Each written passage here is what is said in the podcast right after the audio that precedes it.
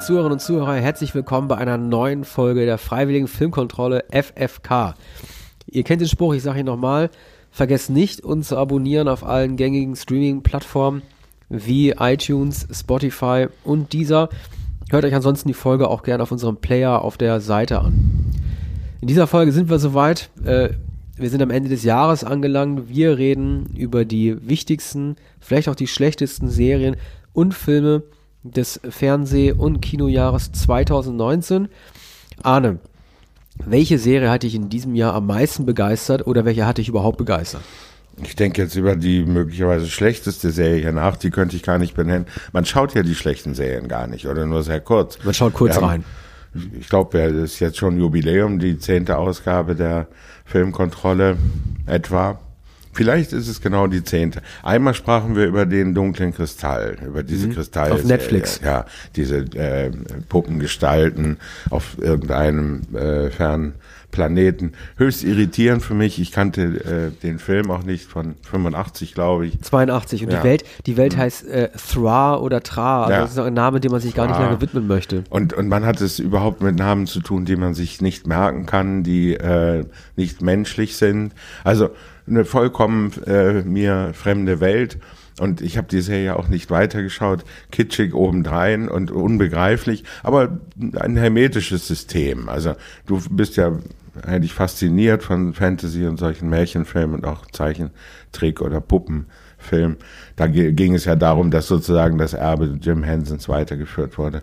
Aber ähm, äh, das hat, hat mich sehr befremdet. Die einzige Serie, bei, bei, äh, bei der ich dachte, ich möchte eigentlich keine zehn Minuten sehen, habe aber dann, glaube ich, 45 Minuten der ersten Episode gesehen. Aber du hast ja eine viel bessere dann entdeckt auf Netflix, nämlich äh, The Kominsky Method. Ja, Kominsky Method, äh, die erste Staffel war im, im letzten Jahr äh, wenig beachtet, also verhältnismäßig wenig beachtet. Immerhin, es ist ja ähm, eine Serie mit, mit Michael Douglas, einem der größten bekanntesten Filmschauspieler der 80er Jahre, noch der 90er. Seitdem sozusagen der erste Nebendarsteller oder hin und wieder auch Hauptdarsteller in Filmen, der äh, Männer seines Alters spielt. Er ist jetzt, glaube ich, 75, 76 Jahre alt. Sein Vater Kirk Douglas, der allerletzte Gigant der, des Hollywood-Kinos noch der 40er Jahre, ist, glaube ich, 102 Jahre alt oder wird jetzt 102 Jahre alt. Außerdem äh, Alan Arkin, auch ein großer Charakterdarsteller, ähm, etwa 80 Jahre alt. Und die beiden in einer Serie über das Altern. Also Arkin hat, hat seine Frau verloren, äh, sehr erfolgreicher ähm, Schauspiel, äh, Manager, Schauspielermanager, der eine Agentur geführt hat, sich jetzt zurückgezogen hat, viel Geld hat.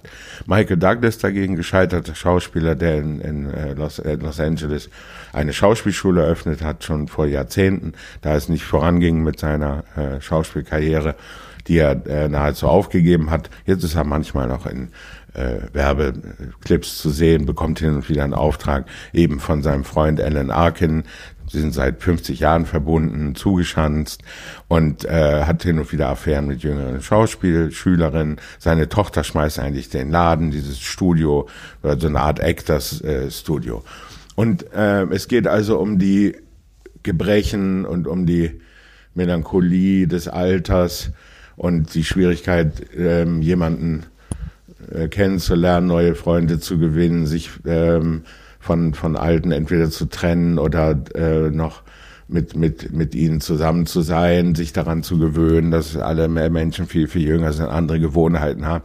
Wie, äh, wie lässt man das Pastrami schneiden? Das muss ganz dünn geschnitten werden im Supermarkt. Und was sind die Freuden des Alters? Findest du es bedauerlich, dass diese Serie im jetzigen Streaming-Zeitalter äh, entstanden ist? Äh, in einem Zeitalter, wo sie nur eine unter vielen Serien ist. Man darf ja nicht vergessen, dass diese Kombination aus diesem Dream Team, Kathleen Turner, die ja auch mitmacht ab der zweiten Staffel, Michael Douglas und Danny DeVito, der produziert, glaube ich, oder in einer Nebenrolle zu sehen ist. Ja. Da hat man ja dieses Rosenkriegs-Trio oder das äh, Romancing the Stone-Trio. Ja. Das hätte ja noch in den Nullerjahren zumindest vor zehn Jahren eine ganz andere Relevanz vielleicht gehabt, diese Reunion, oder? Ja, aber es wäre im Fernsehen äh, gar nicht zustande gekommen. Fürs Fernsehen hätten sie es nicht gemacht vor zehn, vor 15 Jahren oder unter anderen Bedingungen.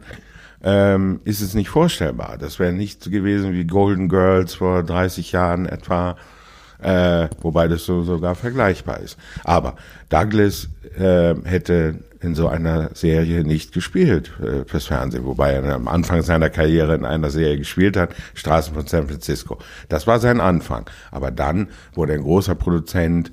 Innerhalb weniger Jahre hat er äh, einer flog übers Kuckucksnest produziert, dann noch China Syndrome, spielt, darin spielte auch mit Jane Fonda. Ich habe ähm, letztens gelesen, woher der Titel China Syndrome eigentlich kommt. Ja, sag.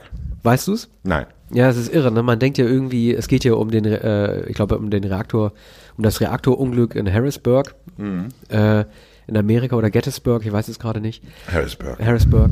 Und äh, ich dachte immer, bevor ich den Film gesehen habe, vor ein paar Jahren zum ersten Mal gesehen, dass China-Syndrom wahrscheinlich irgendwas bedeutet, dass, dass die Kommunisten dafür verantwortlich sind, dass da ein Reaktor irgendwie, äh, mhm. irgendwie fusioniert, äh, hochgeht. Also die chinesischen ja, Kommunisten. Aber, aber sie sind es nicht, sondern das China-Syndrom ist tatsächlich so eine ähm, physikalische Theorie, dass eine Kernschmelze oder äh, auslaufend äh, radioaktives Material tatsächlich durch den Erdkern hindurch von Amerika aus in China wieder rauskommen könnte. Mhm. Ja, das wäre auch beinahe passiert in dem Film. Mhm. Und es ist äh, äh, einer der prototypischen oder einer der paradigmatischen auch Verschwörungsthriller der 70er Jahre geht um die Medien. Ich glaube, Jane Fonda ist die äh, Journalistin, die es aufdeckt, die immer hinterherläuft. Übrigens sehr oft äh, die Rolle von Jane Fonda. In Aber ich finde Douglas so doof, weil, guck mal, die ganze Rolle bei ihm basiert auf Bart und Haaren. Ne, er hat diese lange Mähne und diesen Vollbart. Ja, er wischt sich die ganze Hippie. Zeit durch die Haare und ist immer nervös. Ein komisches Abbild eines Journalisten, fand ja. ich. Er ist der sozusagen der frei flottierende, langhaarige, äh, Investigationsjournalist, der hier die große Geschichte findet. Die große Geschichte übrigens besteht darin, dass Jack Lemmon der Whistleblower ist. Jack Lemmon, der, der Physiker, der, äh, der sozusagen das Leck, der, der sprechen könnte und der dann aber auch schon im Verdacht steht, bei den düsteren Mächten des militärisch-industriellen atomaren Komplexes und der ruhig gestellt werden soll, ja, der dann schließlich sogar beiseite geschafft hat. Gab es ja also nicht nur bei Tschernobyl, die Whistleblower, sondern auch hier hier. Ja, genau. Schon sehr früh. Das ist in, insofern ein prophetischer Film, der gar nicht so berühmt ist und, und der als äh, Politthriller oder Wissenschaftsthriller auch nicht über die Maßen erfolgreich war. Ich glaube, das war 1977 oder 78.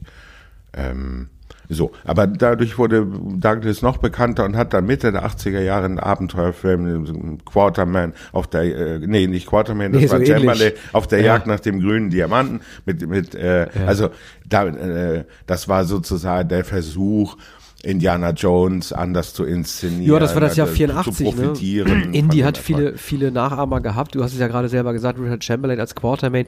Die Figur des Quartermain war ja lustigerweise äh, Alan Quartermain, der Abenteurer, lustigerweise ja die Vorlage für Indiana Jones. Äh, es gab bei diese literarische Figur äh, schon, ich glaube, um 1900 rum, die dann äh, Chamberlain dann dann gespielt hat. Chamberlain lustigerweise, der ein bisschen Ähnlichkeit hatte in der Rolle mit Tom Selleck, der der ursprüngliche Indiana Jones sein sollte. Aber gut, klar, Michael Douglas hat dann diese zwei Abenteuerfilme gemacht. Es gab ja noch die Jagd nach dem Juwel am Nil, die noch erfolgloser gewesen ist. Zemeckis hat ja nach Romancing the Stone dann zumindest mit Zurück in der Zukunft noch weitergemacht.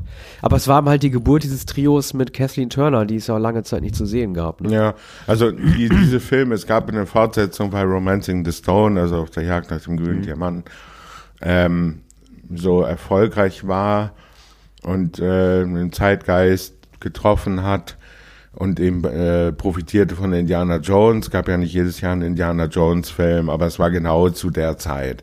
Und, und noch immer wurde Douglas eigentlich nicht ernst genommen. Obwohl er als Produzent erfolgreich war, hat er keine große Charakterrolle gespielt. Da waren natürlich De Niro, da waren Pacino und dann da war auch äh, äh, vor allem Dustin Hoffman. Und ähm, Douglas sagt jetzt selbst ähm, in der Rückschau, sein, sein großes Selbstbewusstsein, die Bestätigung kam natürlich einerseits durch Wall Street, was glaube ich 1987 war, 88, 87, 86, 87 und dann vor allem Fatal Attraction 88, 89. Das war die, die Bestätigung. Ähm, ein Film, der ein gewaltiges Publikum hatte, wenige Jahre später dann auch noch Verhöfens ähm, Basic Instinct. Äh, da war er vielleicht sogar der größte Filmstar, äh, erwachsene Filmstar äh, jener Zeit. Und da, das hat ihn bestätigt und dann, er sagt, er war ein lausiger Theaterschauspieler. Er hat, ich glaube, 104 Stunden Straße von San Francisco Anfang der 70er Jahre gedreht, hat, konnte sich selbst nicht recht ernst nehmen als Schauspieler und noch zur Zeit von, äh, von China Syndrome nicht. Aber dann kam die Sicherheit, weil er merkte, dass man ihn gern gesehen hat. Ich frag mich immer, hieß es aber noch immer, meinst du nicht, irgendwie Pfannkuchengesicht, Ja. irgendwie flach. Hat er seinen Vater denn nicht inzwischen überflügelt? Ich frage mich, wenn ich die beiden immer vergleiche, Kirk oder Michael, vielleicht liegt's ja auch an, dem, an der Zeit, in der man aufgewachsen ist und vielleicht die Filme äh, von Kirk Douglas wie halt Spartacus oder Wege zum Ruhm nicht mehr so im Sinn hat vielleicht, aber Michael Douglas war doch im Grunde genommen vielfältiger als sein Vater. Zumindest in seiner Betätigung als ja, Produzent, nat- als ja, wobei Kirk Douglas, Stoffentwickler, Kirk einer übers hat, hat Kuckucksnest. Spartacus produziert und, und hat Anthony Mann entlassen und äh, Stanley Kubrick, mit dem er befreundet war, engagiert für Sp Spartacus, weil er Kubrick kannte von Wege des Ruhms. Äh, 1957, also drei Jahre vorher hat er Kubrick nicht entdeckt, aber er hat mit ihm zusammengearbeitet, hat ihn dann für Spartacus engagiert. Also Kirk Douglas ähm, hat Abenteurer gespielt, hat Westernhelden gespielt, er hat äh, Van Gogh gespielt, er hat äh, einen Gladiator gespielt. Äh, allerdings bei bei der bei allen Unterschieden die, dieser Figuren, er war immer derselbe. Ne? Also er hatte keine große Wandlungsfähigkeit. Er war der große Haudegen schon in Filmen Ende der 40er Jahre. Da war auch mal ein Gangster äh, in den äh, Noir-Filmen. Kennst du Und- meine und- und Lieblingsszene mit Kirk Douglas? Kennst, kennst du meine In Archie and Harry mit Burt Nein. Lancaster? Nein, meine Lieblingsszene äh, mit Kirk Douglas. Ich hätte jetzt ein bisschen überlegen müssen, weil mir fällt der Film immer noch nicht ein. Es gibt diesen De Palma-Film, in dem es um diese äh, Telepathen geht, die Köpfe explodieren lassen können. Oh ja, das Ähm, sind 70er Jahre. ja, ne? mit Amy Irving. ja. Das ist ein, ein äh, schundiger Film. Ja, äh, das war der Film, den De Palma nach Carrie gedreht hat. Er ist also dem äh, Psychogenre äh, treu geblieben. Und der Film beginnt mit einer ganz großartigen Szene, weil er ist von 1978. Also sprich vor, ähm, er ist praktisch 40 Jahre alt. Ne? Etwas, äh, etwas über 40 Jahre. Also wohlgemerkt eine Zeit, in der Kirk Douglas auch schon über 60 gewesen ist. Und der Film beginnt damit, wie Kirk Douglas zwei Minuten lang aus der Mitte des Meers an den Strand krault im Wasser. Also diese Szene hat eigentlich Ja. im Grunde genommen nur den Sinn zu zeigen, dass Ja. dieser Mann, der über 60 ist und immer fit ist wie der Turnschuh. Ja, er war auch sehr stolz darauf. Ja. Und, ähm, und war tatsächlich noch gestählt, sah zwar nicht aus wie später äh, Patrick Duffy als, als Mann aus dem Meer, der tauchte ja immer mit noch mit den äh, Die Schwimmhäute. Schwimmhäuten Ja. zwischen den Fingern und, und den äh, Ja. Fußzehen auf. Ähm, aber ich kann mich auch daran erinnern, an diese unglückliche Zeit, auch ähm, The Final Countdown, ähm, ich glaube 1979, 80, da spielte er noch den Kommandanten, den Kapitän eines äh, amerikanischen Kriegsschiffes und, und äh, war also für einen Offizier und äh, kommandierenden Kapitän eines Kriegsschiffs schon sehr, sehr alt, nämlich Mitte 60. Nun handelt der Film auch davon, dass es eine äh, so einen Zeitsturm gibt, ein Zeitloch oder wie sagt man, äh, werden zurückversetzt in den Zweiten Weltkrieg auf diesem äh, äh, Kriegsschiff und, und plötzlich greifen die Japaner an und es ist eben nicht mehr 1979. Einer der großen Filme jener Zeit, an die ich mich erinnere, aus der Kindheit, wie mich dieses Zeitphänomen, dieses Zeitloch fasziniert hat. Aber zurück zu Kominski. Douglas ist, ist äh, hier absolut richtig besetzt. Es ist für ihn geschrieben. Es ist auch für Alan Arkin geschrieben. Die Nebenrollen sind wunderbar besetzt. Äh, De, De Vito spielt in der ersten Staffel einen, einen Arzt, äh, bei dem äh, Douglas zur Prostata-Untersuchung geht. Und äh, das sind nur kurze, sehr witzige Auftritte. In der zweiten Staffel wird es wird es eher noch äh, elegischer. Die Altersprobleme überwiegen bei weitem.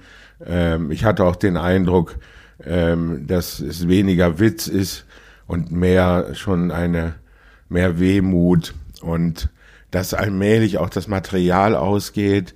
Denn ähm, was soll in diesem Leben noch passieren? Ne? Es ist der Alkohol bei, bei Michael Douglas und ähm, es ist nur eine späte Liebe. Der trifft eine Schauspielschülerin, die etwa 50 Jahre alt ist, wieder und das beginnt nochmal aufs Neue. Und Alan Alda äh, lernt äh, Jane Seymour kennen, eine sehr elegante. Ah, Jane Seymour macht auch mit. Ja, ja, Jane Seymour Herrlich. ist eine, eine ältere, sehr elegante Frau, die er kennenlernt und ähm, die äh, sehr an ihm interessiert ist und sie, sie reiten zusammen und er kann nicht reiten und fällt vom Pferd und und dann äh, irrit, wie soll man sagen, er, beleidigt sie oder er, er verdirbt es beinahe und, und bittet dann um Verzeihung und so endet das. Es sind immer, glaube glaub ich, 20, 25 Minuten. Ist denn die dritte Episode. Staffel schon bestätigt? Ist das angelegt?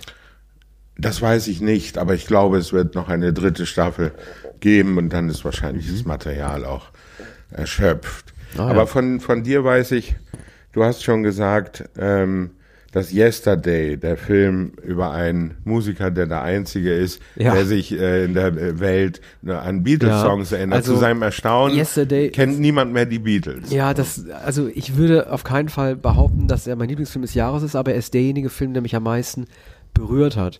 Und das aus verschiedenen Gründen. Ähm, genau, du hast die Geschichte ja gerade schon angerissen. Es geht um einen jungen, erfolglosen und sehr schlechten britischen Musiker, der ähm, einen Unfall, einen Autounfall hinlegt, äh, der just in so eine gewisse Art von äh, magischen Realismus hineinfällt, der dazu führt, dass von einer Sekunde auf die anderen die Welt vergessen hat, dass es die Beatles gab, beziehungsweise es gab sie nie und damit auch die ganzen Songs sind. Er ist der vermeintlich Einzige, der sich daran erinnern kann, dass es die Beatles mal gegeben hat und nutzt jetzt die ganzen Hits der Beatles, um äh, eine eigene, eigene Karriere aufzubauen. Ähm, alle sind verzaubert von diesen Liedern. Es gibt total lustige Situationen, in denen er Yesterday auf, auf der Gitarre spielt und seine Freundin zu ihm sagt, ähm, ja, das ist ja irgendwie ein schönes Lied, aber Fix You von Coldplay ist das ja nicht gerade. Ne, und dann kriegt er einen Wutanfall und sagt, das ist ein Meisterwerk, wie kannst du nur über Yesterday so urteilen? Aber natürlich nicht weiß, dass alle, die um ihn rumsitzen, denken, er redet gerade über seine eigene Musik und ist jetzt größenwahnsinnig geworden. Ich glaube, was mich an dem Film so berührt hat oder was ich so toll fand, ist, dass er eine Seite in vielen Leuten anspricht, die, ähm, wenn sie in frühen Jahren Musik hören und wir alle sind ja aus bestimmten Gründen ja auch Musikjournalisten geworden, äh, du und ich, die wir beim Rolling Stone jetzt arbeiten, dann träumt man sich doch immer in die Rolle derjenigen hinein, die auf der Bühne stehen und diese Lieder singen. Also die ersten Idole, die man als Kind hat, das heißt, keine Ahnung, irgendwie äh, Michael Jackson, Shakin' Stevens oder sowas. Man stellt sich ja in einem bestimmten Alter immer vor, man könnte selber auf der Bühne stehen und diese Lieder singen. Und dieser Musiker, der kriegt diese Chance in dem Film, indem er sich die bekanntesten Lieder der Weltgeschichte nimmt und äh, die als seine eigenen verkaufen kann. Ich glaube, das, das berührt eine sehr kindlich, fantasievolle Weise in Männern und Frauen, die sich jemals vorgestellt haben, selber derjenige zu sein, der dort stehen kann, aufgrund dieses hervorragenden Backkatalogs, den die Beatles hatten. Und es gibt unfassbar lustige Situationen in diesem Film. Ähm, dieser Musiker kriegt irgendwann auch Angst, dass ihm jemand auf die Schliche kommen könnte, dass es doch noch jemanden geben könnte, der weiß, dass er eigentlich ein Dieb ist und von den anderen stiehlt.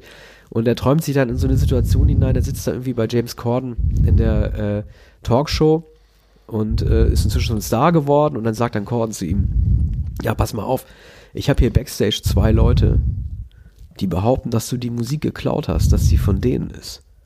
Und dann sieht man nur so, wie die Tür aufgeht zum Backstage-Raum und dann siehst du so zwei Fußpaare.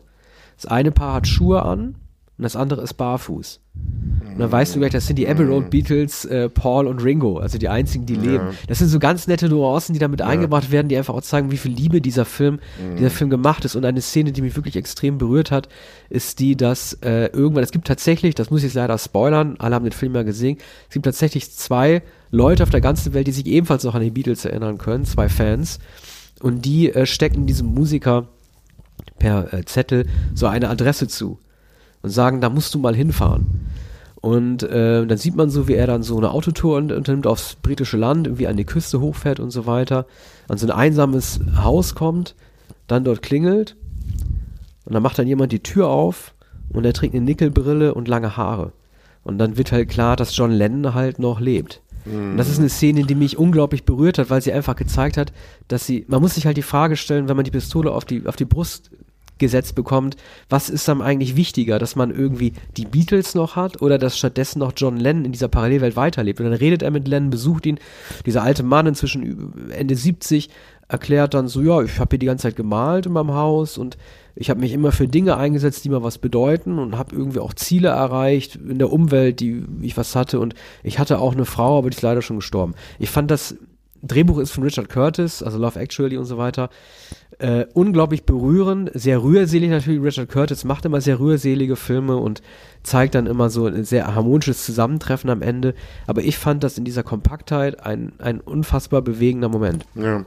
Also Richard Curtis, kann man sagen, hat unter britischen Musik- und Filmjournalisten keine Freunde. Ich kann mich ich erinnern weiß. an eine Besprechung. Rock the Boat oder wie das hieß. Rock the ne? Boat und davor Love Actually. Ja.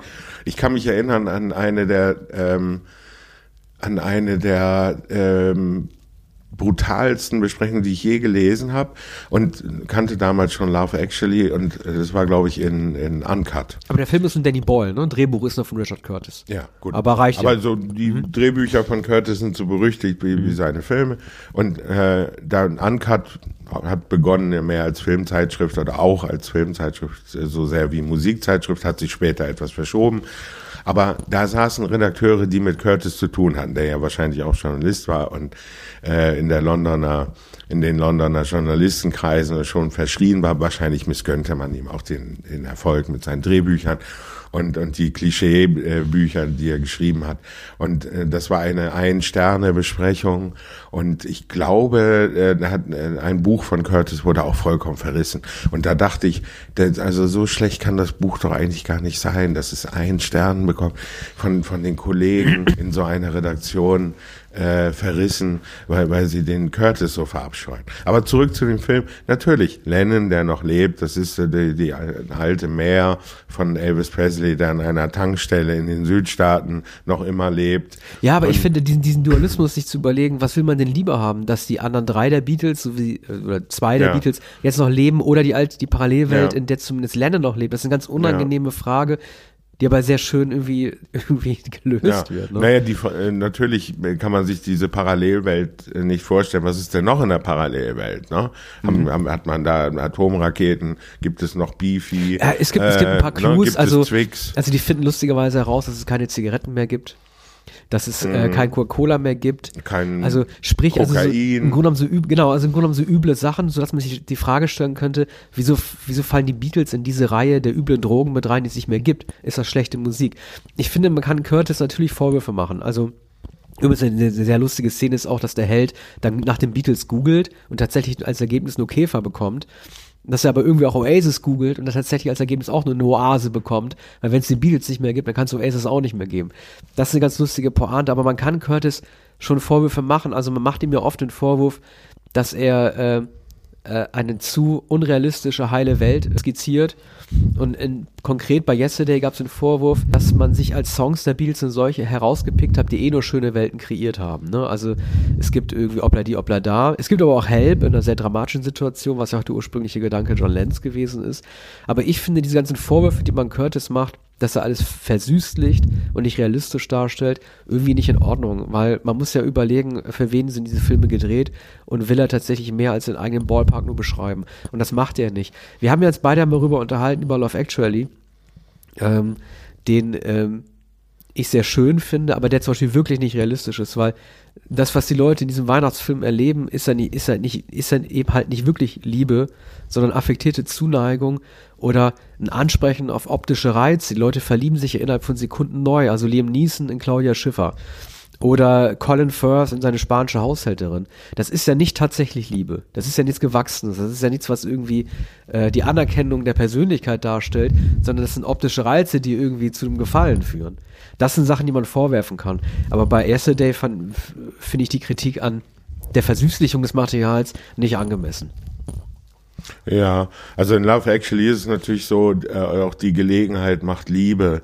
Der Schriftsteller, der äh, einsam in, in, im Sü südfranzösischen Haus, glaube ich, vor sich hin schreibt, und eine Sch- Schreibkrise ist und der dann überhaupt erst die Haushälterin bemerkt, die er vorher nicht beachtet hat. Und daraus wird dann ein Elysium, wird äh, eine Erlösung. Ähnlich ja übrigens mit dem Premierminister Hugh Grant und, und äh, der äh, Sekretärin, Frau, die ihm ne, anhängt, ja, die, die auch lange nicht bemerkt Ja. wurde und die ihn aber immer heimlich bewundert hat. Und so, die beiden sehen phänotypisch nicht so aus, als seien sie äh, ein, äh, füreinander gemacht und sind es dann am Ende aber doch.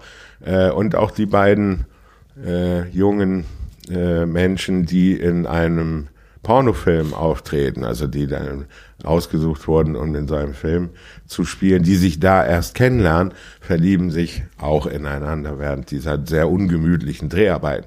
Ähm, zu schweigen von dem trauernden Li- Liam Neeson, der, der dann ein, eine neue Liebe findet und so rührend mit seinem Sohn ist und so weiter. Und das alles dann auch noch eingebunden in ein Weihnachtsmärchen, das an der Schule aufgeführt wird. Es laufen Kinder herum, immer zu bimmelt, äh, bimmeln die Glocken und Weihnachtsmänner laufen. Es gibt ja auch Liebessituationen, die toll sind. Also Bill Nighy zum Beispiel, der diesen Popstar spielt, der immer wieder neue Lieder auf, äh, aufnehmen soll, über die er selber nur noch lachen kann, entdeckt auch letzten Endes seine wahrscheinlich eher brüderliche, aber doch Liebe zu seinem Manager, den er immer schlecht behandelt hat. Das sind über die Jahre gewachsene Situationen, das die irgendwie die echte Liebe sind. Männerfreundschaft, Ne? also die. Die sind aber auch die realistisch. Etwas derbe, ja, die etwas derbe äh, Freundschaft. Der, der, der Manager hat immer zu ihm gehalten durch Drogensucht, Alkoholismus und so weiter. Und jetzt will er den äh, Nummer eins Weihnachtshit, der ja äh, seit Jahrzehnten in, in äh, England umkämpft ist, ne? Nummer eins zu Weihnachten, welcher Song ist das? Und den, den will er schreiben.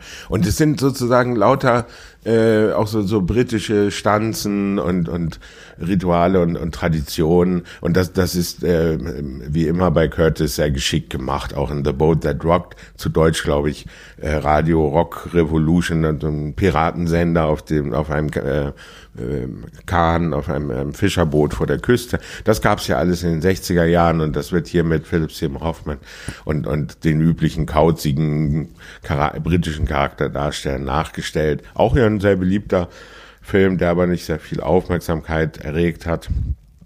Übrigens auch da die natürlich die Darstellung der, der Stiff Upper Lip äh, Politiker, die äh, das Boot sprengen wollen, Ja, ja. Staatskrise. war ja auch in den Also, 70ern, es sind glaub ich, ne? Es sind Märchenfilme. Aber Curtis hat ja einmal, und ich finde auch nicht ganz zu Unrecht Ärger bekommen, sein letzter Film, das war der, den er nach Rock the Boat gemacht hat, der hieß ja, ich weiß jetzt nicht, ob er In Time hieß oder About Time.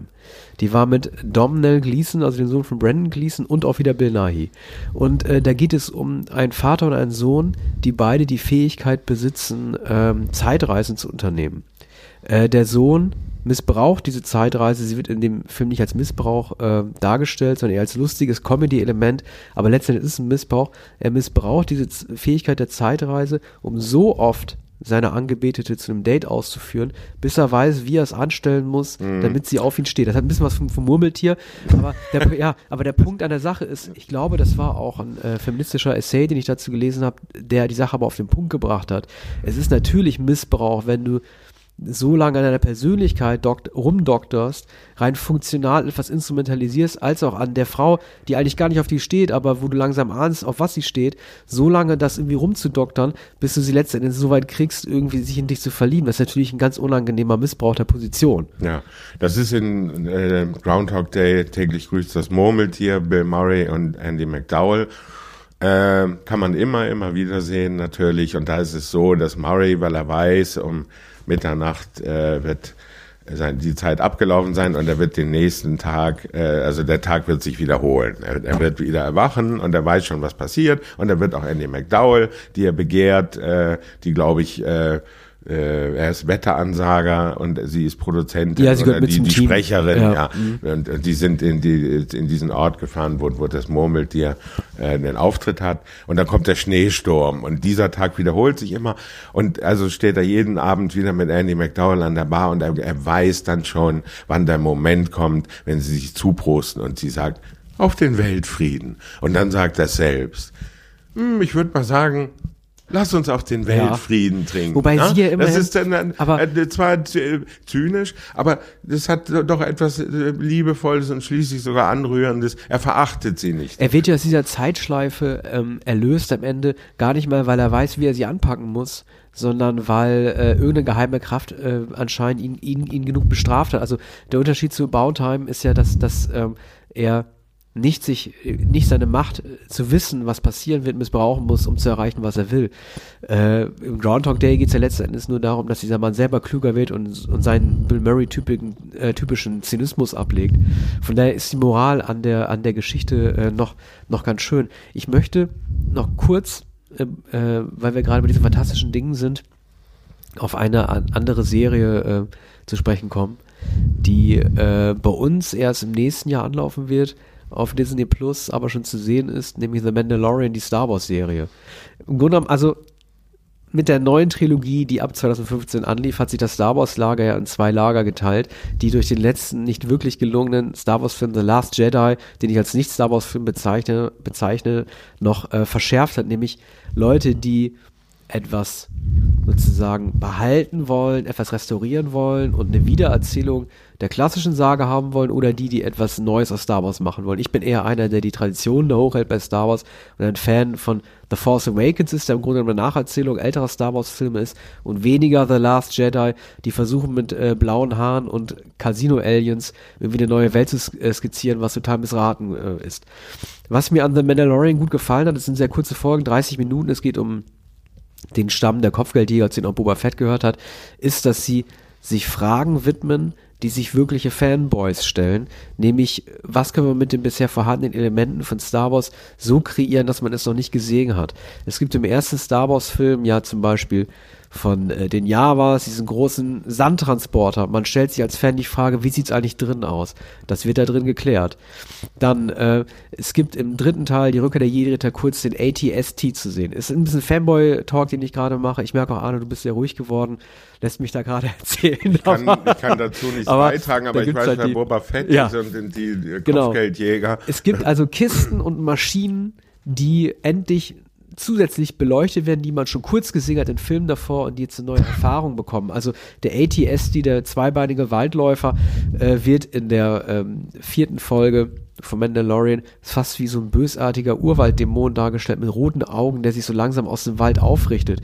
Die Regie in der Folge hat ja Bryce Dallas Howard äh, gemacht, die Tochter von Ron Howard. Das hat mich fast so ein bisschen an, an The Village, an den Film erinnert, wo sie ja auch in so einer Art Hexendorf lebt.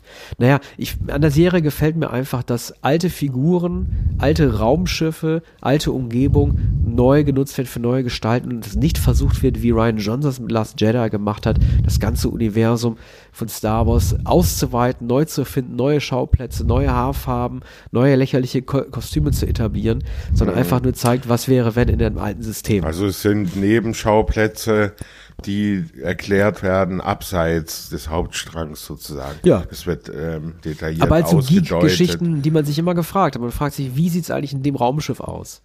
Wie, äh, was macht diese Figur eigentlich privat? Äh, wie sieht's in der und der Bar aus, die man nur kurz gesehen hat? Das Und das, also sind immer weitere Verästelungen Ja, und es sind Verfeinerungen Verästelungen, reine der, der Verästelungsserie. Saga. Ja. Insofern faszinierend und immer eine halbe Stunde und es Ja. gibt, wird zehn zunächst davon geben. ja, also es gibt genau, es gibt zehn Folgen und ähm, das Ganze ist äh, erzählerisch zwar nicht sehr kompliziert, es erinnert mich eher so an, an Webisodes, wo die Hauptfigur, äh, der Kopfgeldjäger, halt bestimmte Level-Abenteuer erreichen muss. Er muss im Endeffekt so eine Art Yoda-Figur, so ein kleines Kind, so ein Mini-Yoda irgendwie sicher ins Ziel bringen.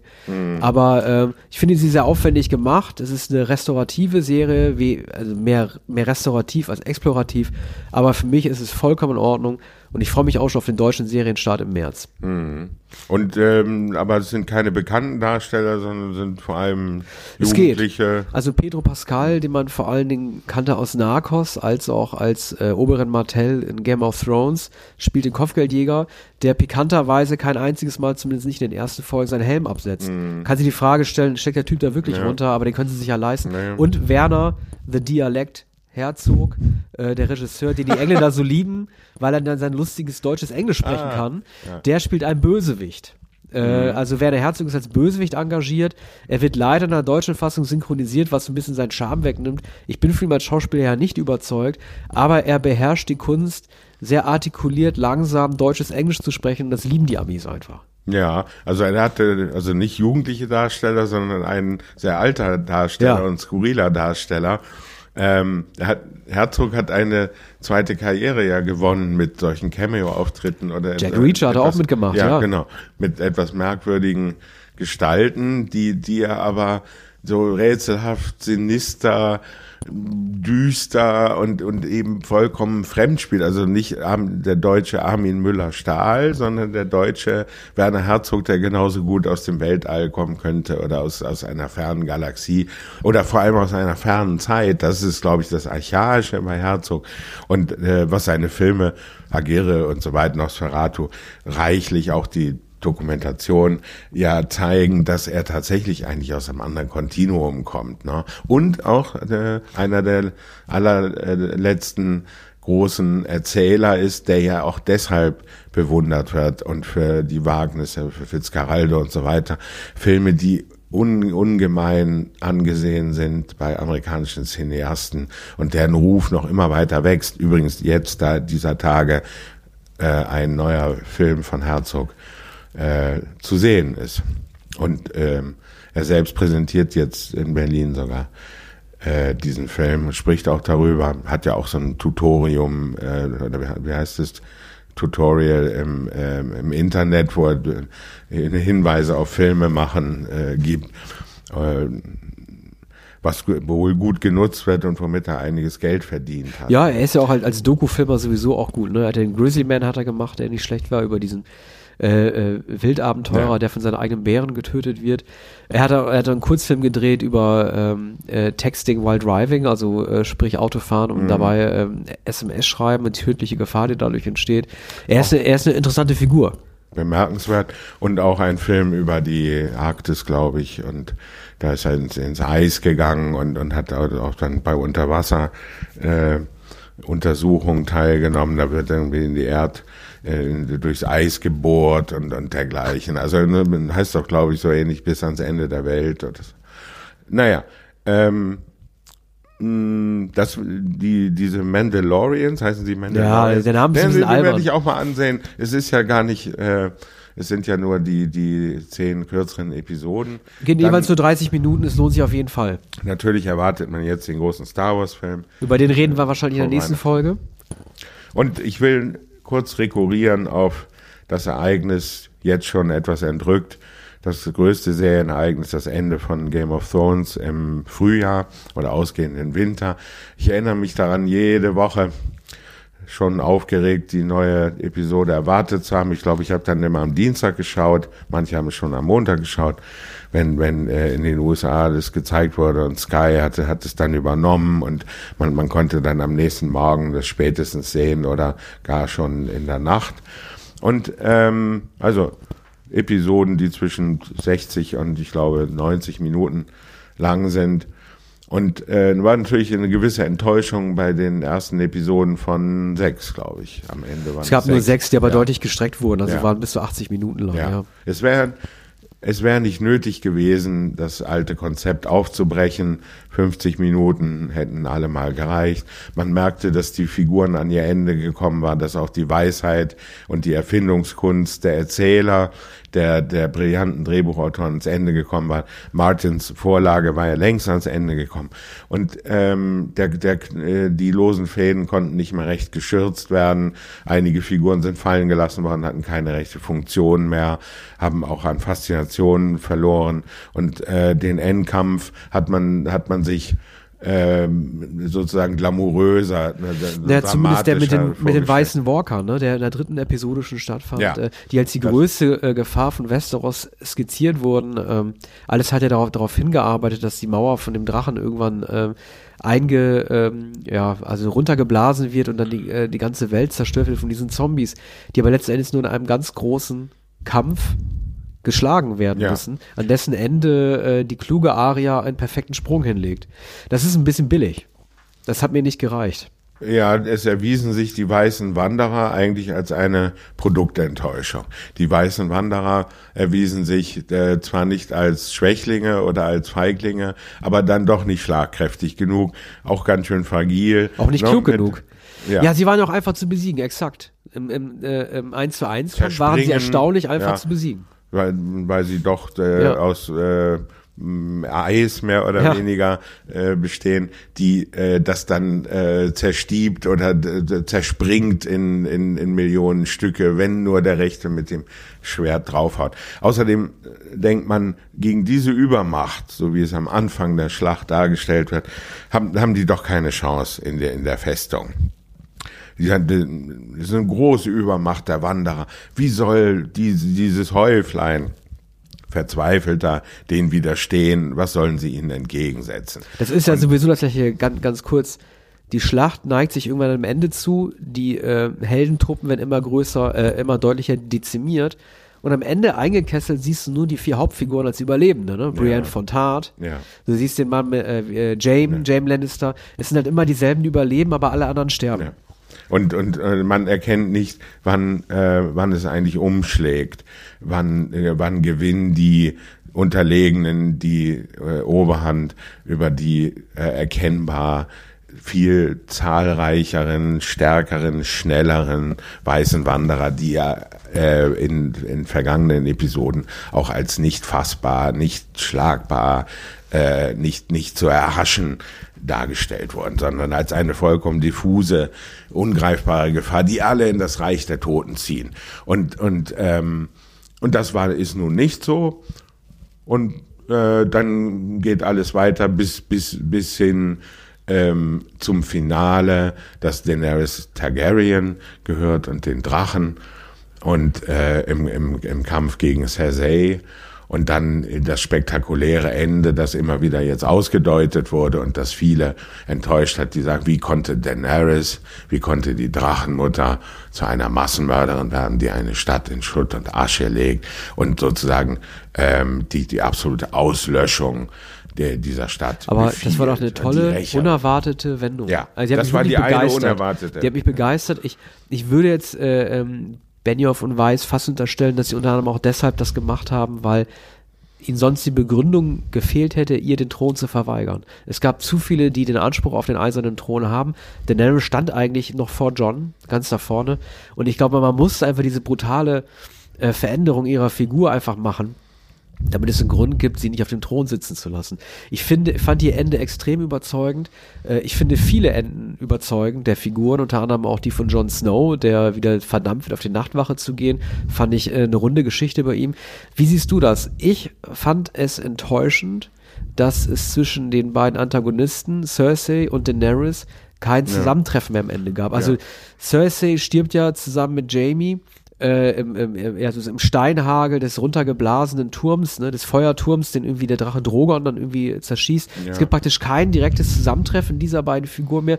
Und ich hätte mir für Jamie gewünscht, auch wenn er immer einer meiner größten Sympathiefiguren der Serie gewesen ist, dass er am Ende von seiner Schwester zum Tode verurteilt wird. Ich wüsste zwar nicht wofür, vielleicht für den Verrat oder Na so, aber dass die beiden zueinander finden, ja, dass die beiden zueinander finden am Ende, äh, das hat mich ein bisschen gestört. Ja. Also es, es hätte die Figur der Cersei in ihrer Bösartigkeit aufgewertet, wenn sie ihn zum Tode verurteilt hätte und wenn sie noch auf Daenerys getroffen Ja. wäre.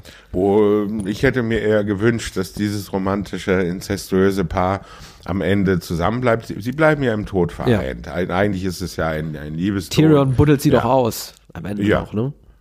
Tot. Die umarmen, ja, die man, man sieht tot- aber, Umarmung. sie, sie sind zusammengeblieben und sogar eine Umarmung. Also es ist ein romantisches Ende. Sie konnten es nicht überleben. Äh, dass Cersei den, den Thron gewinnen würde, das war nicht anzunehmen. Ähm, man, äh, man hat äh, einige sich vorstellen können. Gewünscht hat man sich wahrscheinlich ähm, äh, Daenerys und, und die konnte es also auch nicht werden. John hielt man für sehr wahrscheinlich. Der äh, integerste sozusagen der, und, und, und der gute Mensch. Ja. Und der ist es aber auch nicht geworden. Der geht als Büßer überlebt und geht als Büßer zur Nachtwache Aber zurück. mal, und so Bran- hat keiner etwas davon. Ja, Bran war meinetwegen eine folgerichtige, aber irgendwie auch eine blöde Entscheidung, weil mal ganz im Ernst die Figur des Bran. Äh, keiner hat sie wirklich verstanden. Sie trug Geheimnisse in sich, aber er hat sie nur offenbart, wenn es dem Plot gedient hat. Er, also dieser weise Ja. junge Mann hätte auch im Grunde von Anfang an, von Folge 1, von Staffel 8 erklären können, pass auf, ihr müsst Folgendes machen, dann komme ich am Ende auf den Thron und allen geht's gut. Er hat ein Geheimwissen in sich getragen, das er nur portioniert freigegeben hat. Das ist im Grunde genommen eine rein äh, instrumentelle Figur für das Drehbuch, um zu bestimmten Handlungsweisen irgendwie hinzuführen, aber nicht wirklich eine klare Figur. Ja, das ist doch bescheuert. Dann ist ein Seher, der bei Gelegenheit eingesetzt wird, auch für einige Rückblenden und um, um etwas ganz Unheimliches anzudeuten. Und, Ja. Dass er die weißen Wanderer sieht und dass er etwas in der Parallelwelt sieht oder was anderswo passiert und, und dass er in die Vergangenheit blickt und erklären kann, was in bestimmten Situationen passiert ist. Ist also eine rein dramaturgische Figur, ein, ein MacGuffin, ein, ein, ein, äh, ein narrativer äh, Taschenspielertrick und äh, letztlich doch keine charismatische Figur. Er, er wird ja Mittler sogar in der letzten äh, Staffel, der weise Mittler. Äh, er wird zu, einem Vermittler, der nochmal alle Parteien zusammenbringt und, und zur äh, Ruhe mahnt vor, vor, der, vor der letzten Schlacht. Aber tatsächlich füllt er selbst ähm, füllt er selbst den, könnte den Thron nicht ausfüllen, was möglicherweise auch mit körperlichem Gebrechen äh, zu tun hat und weil es ihm niemand zutraut. Es gibt ja die äh, Theorie, also Michael Moore äh, hat ja unter anderem sich sehr ausführlich über diese Folge geäußert, in der, in der Daenerys zur, äh, zur faschistoiden Anführerin gibt. Und äh, Slavoj Zizek, unser, äh, unser aller Philosoph, den wir im Feuilleton so lieben, hat ja auch so eine Deutung gemacht zu diesem Finale. Wie siehst du denn äh, die Herrscher von Da Daenerys? Ähm, also Michael Moore hat ja die Ansicht vertreten, dass sie im Grunde genommen eine Anführerin gewesen ist, die die Minderheiten vertreten hat. So ein bisschen äh, jemand, der die Völker zusammengeführt hat, die Unterdrückten und leider dann am Ende halt für ihr Ziel bestraft wurde. Findest du in Daenerys irgendwelche Spuren oder welche Wesenszüge, wo du sagen würdest, sie war die Missverstandene, die fehlgeleitet wurde von der Macht, aber kein bösartiger Mensch ist? Na, es gibt wenig Hinweise bei ihrem langen Feldzug, da sie ja die Unbefleckten um sich versammelt und tatsächlich die Bedrängten, die Unterjochten äh, der Welt oder der Königslande. Ähm, sie, sie, sie versammelt die Ausgestoßenen, die Entrechteten und die Unterdrückten um sich.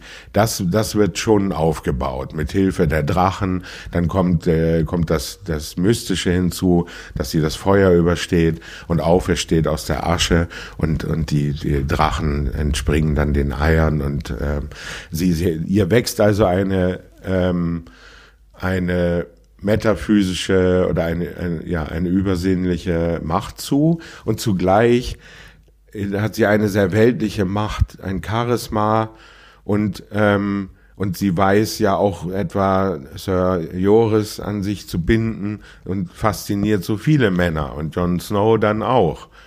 Und sie tritt an gegen die sozusagen etatmäßige Macht als Macht und gegen das Böse und das wird verkörpert von Cersei, weniger von, von Jamie.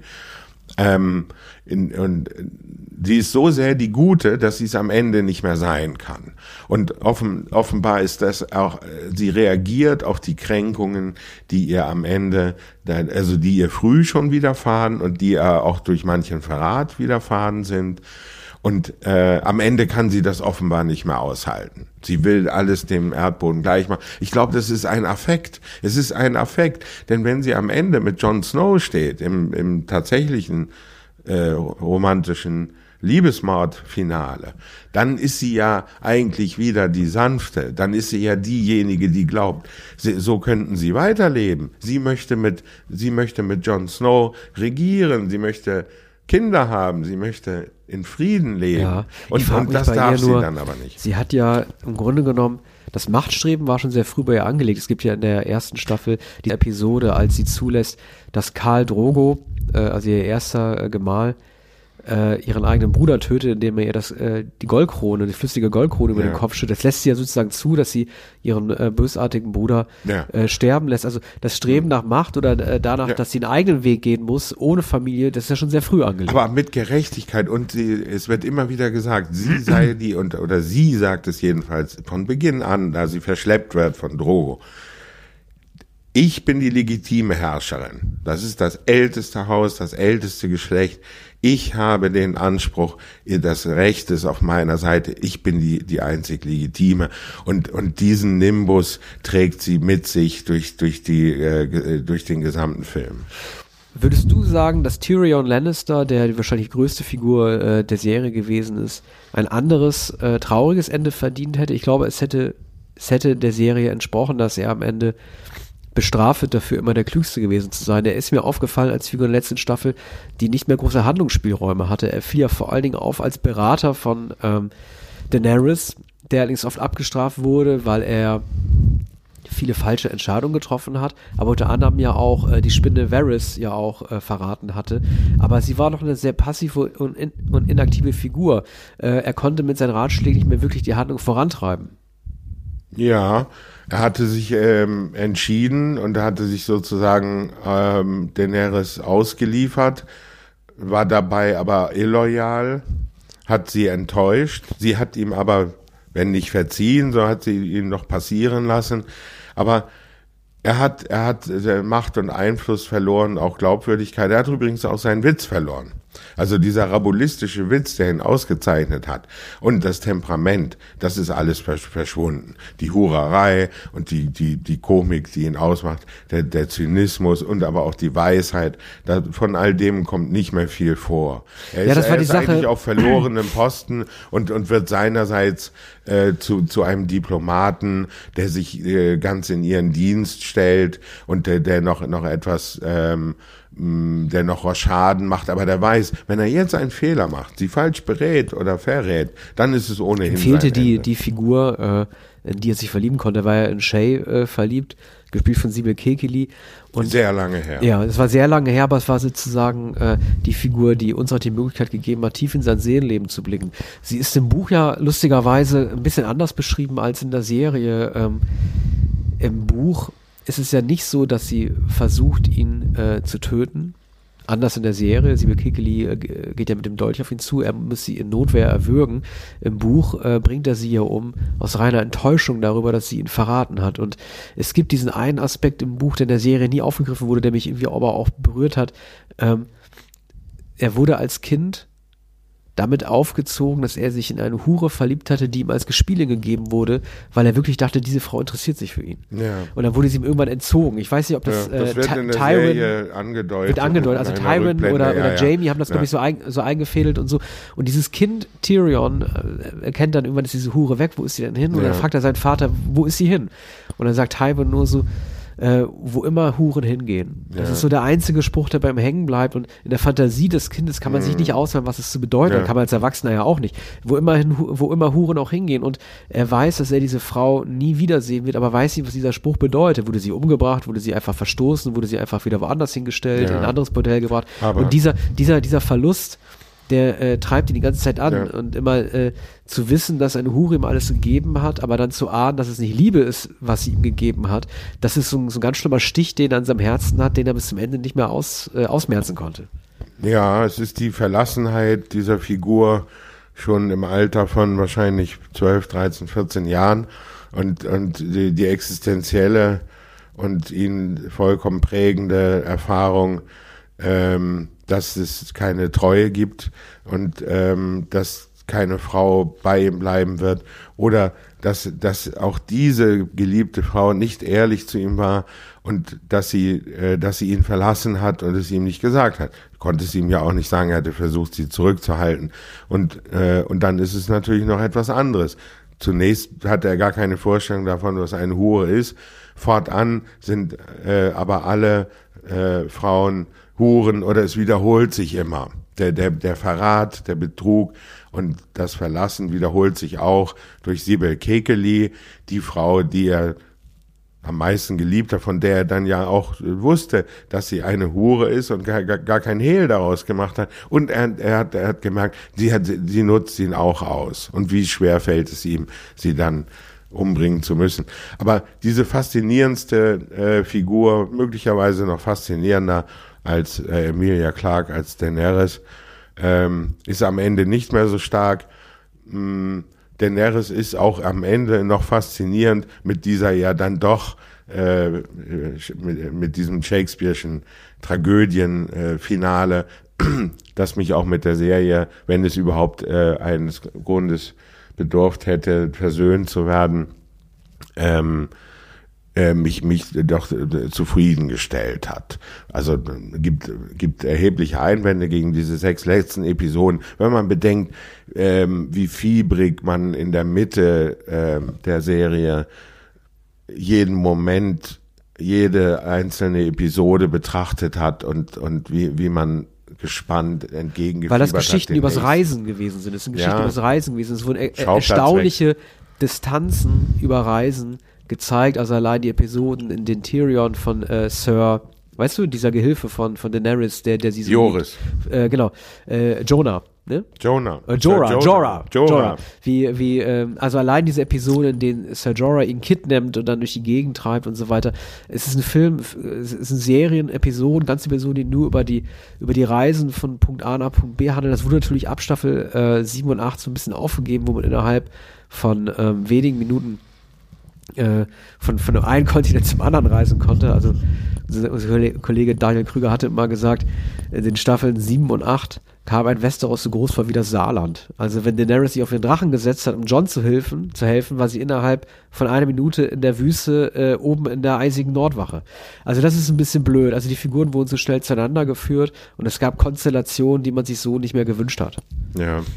Also das, das Grundprinzip einer solchen Erzählung ist natürlich die Quest, die mittelalterliche Quest, die Suche und, ähm, und der, der ständige Ortswechsel. Es kommen ja auch Schiffe äh, dazu, lange, lange Überfahrten zu den Eiseninseln und dergleichen. Man hat aber geografisch ja überhaupt keine Vorstellung davon. Du hast die vielleicht eher, weil, weil du all die Romane gelesen hast von Martin und ähm, und vielleicht versucht man, wenn man äh, Romane liest, das alles auch geografisch zu erfassen, weniger bei der Serie, da man ja immer gleich sieht, was etabliert ist. Ob das, ähm, ob das diese Küste da King's Landing ist oder, oder Kroatien. Ja, genau. Und die Schauplätze sind ja, und das ist ja ganz selten, sie sind ja, äh, das Dubrovnik ähm, ist dadurch, äh, wenn, war ja vorher schon berühmt, aber jetzt ähm, landen ja die Kreuzfahrtschiffe da und Zehntausende von Touristen wollen diese Schauplätze sehen. Nicht, weil es Dubrovnik ist, eine mittelalterliche Stadt, die es in Europa noch gibt,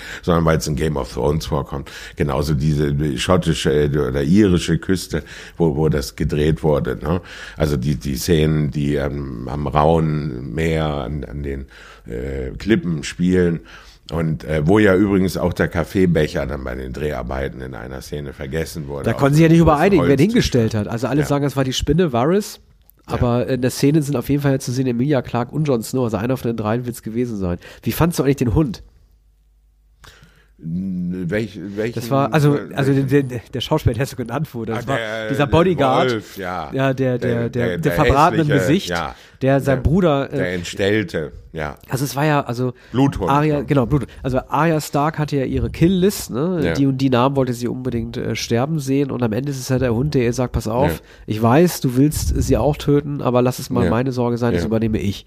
Und äh, im Grunde genommen äh, geht er ja die Treppe da in diesen zusammenfallenden Palast hoch, aber macht dann ziemlich schnell klar, dass Cersei ihm total egal ist, sie darf passieren, aber er will seinen Bruder unbedingt umbringen. Ja. Wie fandst du denn diese, Mhm. äh, diese Story-Geschichte? Ich hat- hatte das äh, schon aus den Augen verloren. Es hat mich in, in den Trümmern der Stadt nicht mehr so sehr interessiert. Also dem, dem Bluthund wird noch sehr lange äh, gefolgt. Man, man, man bangte auch um Aria, die äh, nach dem großen Knall, nach der Explosion durch die Straßen irrt und ähm, und äh, sie ist das Beispiel neben dem Bluthund natürlich für die Verwüstung. Also da sieht man, was alles angerichtet ist. Man kann sich nicht mehr vorstellen, ähm, dass das in Ordnung kommen könnte, dass sie es überleben könnte. Das weiß gepulverte Gesicht, das wir seit Ja. 9-11 kennen, seit den Bildern. Ne? Ja. Die einstürzenden ja, genau, Gemäuer. das ist ein, ein Bild der Apokalypse ähm, und Aria ist die, die beispielhafte Figur und, und sie äh, ist ja seit langem äh, symbiotisch verbunden mit dem Bluthund, den sie auch schon, äh, dem sie geschworen hatte, ihn umzubringen. Einmal hat sie es versucht und er überlebt aber. Und, und ähm, das ist eine, eine sozusagen eine Schicksalsgemeinschaft, die, die bis zum Ende besteht und, und ein, eine merkwürdig auch perverse äh, Freundschaft oder ähm, Verfallenheit der beiden, die aneinander gekettet sind und, und die dann ja auch zu Kombattanten werden äh, bis zum Schluss.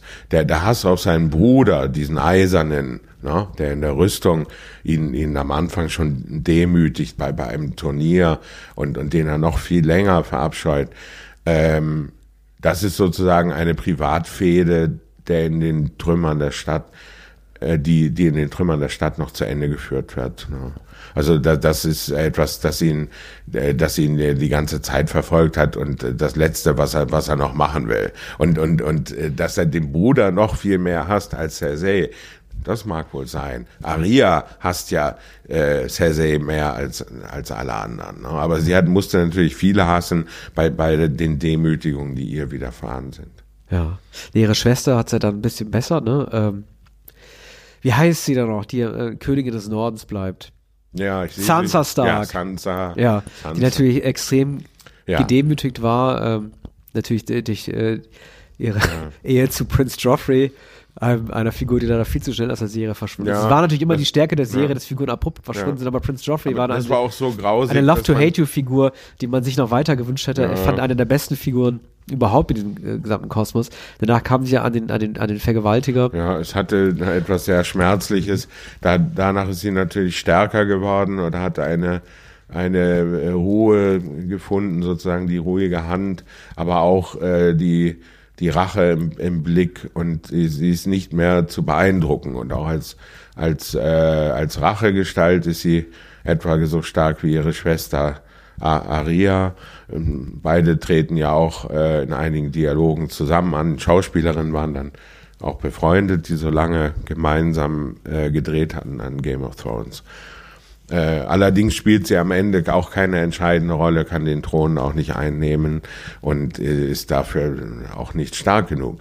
Aber wenn man das so, dieses Figurenkabinett vom geistigen Auge noch einmal erstehen lässt, dann merkt man doch, wie, wie, wie sehr man die Gestalten vermisst. Ne? Man sieht äh, das entstellte Gesicht des Bluthunds und man sieht so Ed Sheeran sogar am Lagerfeuer als Lanzer und, und äh, man sieht äh, die, die ersten äh, Episoden wieder, wie alles begonnen hat und, Das ist und ein bisschen der fasziniert war. Ich Star Wars Faktor an. Das Ja. ist der Star Wars Faktor, weil du hattest bei Star Wars ja auch Figuren, die erst durch diesen Film groß geworden sind. Oder bei der Herr der Ringe auch Frodo, ne? Ähm, Ja. Wie heißt der, wie heißt der Schauspieler noch hier? Du weißt, wen ich meine. Dann Gandalf, Ian McKellen und so weiter, Aragorn, Ja. ähm, ähm, Viggo Mortensen. Du hast halt auch die, die Stärke von unverbrauchten, frischen Gesichtern ist, dass man sie gerne mit diesen äh, ersten Rollen, wo sie einen Durchbruch haben, mit assoziiert. Keiner kannte Kit, Kit Harrington vorher, Emilia Clarke war unbekannt. Ähm, das waren im Grunde genommen alles Schauspieler, äh, die man ausstatten durfte mit den Fantasien, die man, die einem durch diese Rollen Ja. geweckt wurden. Ich glaube, dass man die deshalb auch vermisst. Ja, Peter Dinklage hatte man vorher schon einmal gesehen, nämlich in Bruges, äh, Brügge sehen und sterben. Ja. Das fiel mir dann ein. Auch in mancher anderen Nebenrolle hatte ich ihn gesehen, aber jetzt hat er die Rolle des Lebens und ähm, und eine so starke Figur, keine Nebenfigur, sondern eine Hauptrolle. Ich war so skeptisch, als ich die ersten Fotos sah, noch vor der ersten Staffel, die Ankündigung. Na, das ist irgendwie so eine Mittelalter, so eine Fantasy-Serie. Ich dachte, das kann doch, das kann doch nicht sein. Und warum wird das so gewaltig angekündigt? Warum hat HBO das produziert? Ich kannte aber George. R. Martins Romane gar nicht und und dachte, ähm, naja, das ist so äh, für für eben, Herr der Ringe äh, Zuschauer äh, Leute, die davon fasziniert sind vom Paralleluniversum, was ich nicht ahnte, wie viele Leute bald fasziniert sein würden von so einem äh, Paralleluniversum und dass ich selbst so sehr davon fasziniert sein Ich meine, würde. HBO war ja selber überrascht von dem Erfolg, was man ja auch Ja. sieht, dass die, dass das Budget von Staffel zu Staffel merklich äh, stieg. Also es kam ja damals die Meldung rum, dass ähm, diese Schlacht, ich glaube in Staffel 2 in der Tyrion, wie ich sagen muss, eine militärische, gerade für dich als Bellizisten auch interessante militärische Meisterleistung der Taktik vollbracht hat, nämlich dieses ganze Meer anzuzünden, um damit die Armee auszuschalten. Ja. Das war eine Folge, wo HBO gesagt hat, okay, hier da haben wir ein bisschen mehr Geld ausgegeben, ein paar Millionen und so weiter. Das waren Budget-Aspekte, die spätestens ab Staffel 7 keine Rolle mehr gespielt haben. Da wurde eh alles sehr teuer inszeniert. Der Kampf in den wei weißen Walkern. Aber ich erinnere mich daran, wie HBO als Meldung rausgegeben hat, diese Schlacht mit dem Feldherrn Tyrion, dem Meisterstrategen, die haben uns was kosten lassen und die sieht auch nicht mehr teuer aus. Aber war gut gemacht. Er war einfach ein kluger, kluger äh, Feldherr. Ja. Kann man ja anders sagen. Also es sind wahrscheinlich nicht mal die Schlachtengemälde, die manchmal eindrucksvoll sind. Ähm, ein, eine, Heer, eine Heeresanordnung kann, kann, ich mich erinnern, da wirklich glaubhaft von beiden Seiten angegriffen wird. Äh, auf der einen Seite die Festung und Sansas äh, Licht, äh, im Turm. Also das auch topografisch nicht glaubhaft oder physikalisch. Man sieht sehr, sehr groß die kleine Kerze oben in dem Turm und von der anderen Seite kommt, äh, kommt die Armee aus dem Wald gebrochen. Ne?